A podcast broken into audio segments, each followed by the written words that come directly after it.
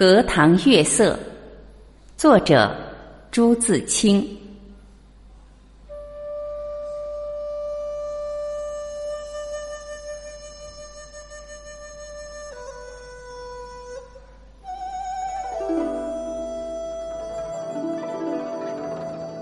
沿着荷塘，是一条曲折的小梅线路。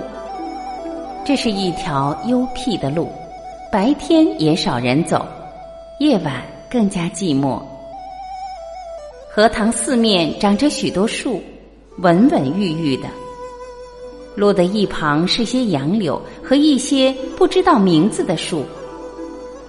没有月光的晚上，这路上阴森森的，有些怕人。今晚却很好，虽然月光也还是淡淡的。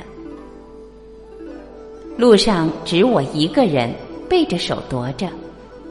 这一片天地好像是我的，我也像超出了平常的自己，到了另一个世界里。我爱热闹，也爱冷静；爱群居，也爱独处。像今晚上，一个人在这苍茫的月下，什么都可以想，什么都可以不想，便觉是个自由的人。白天里一定要做的事，一定要说的话。现在都可不理，这是独处的妙处。我且受用这无边的荷香月色好了。曲曲折折的荷塘上面，迷望的是甜甜的叶子。叶子出水很高，像亭亭的舞女的裙。层层的叶子中间，零星的点缀着些白花儿。有袅娜的开着的，有羞涩的打着朵儿的，正如一粒粒的明珠，又如碧天里的星星，又如刚出浴的美人儿。微风过处，送来缕缕清香，仿佛远处高楼上渺茫的歌声似的。这时候，叶子与花儿也有一丝的颤动，像闪电般。霎时传过荷塘的那边去了。叶子本是肩并肩密密的挨着，这便宛然有了一道凝碧的波痕。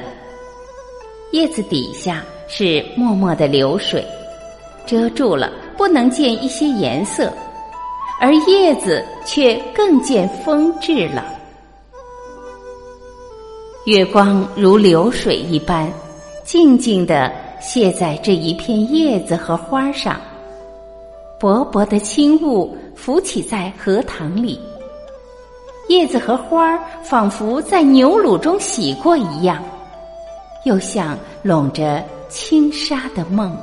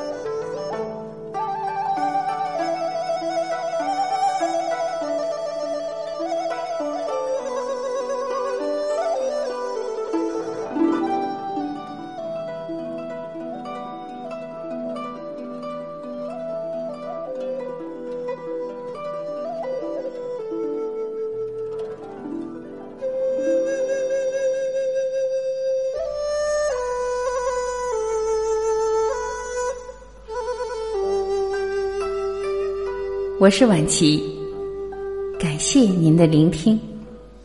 今天我们就到这里，明天再会。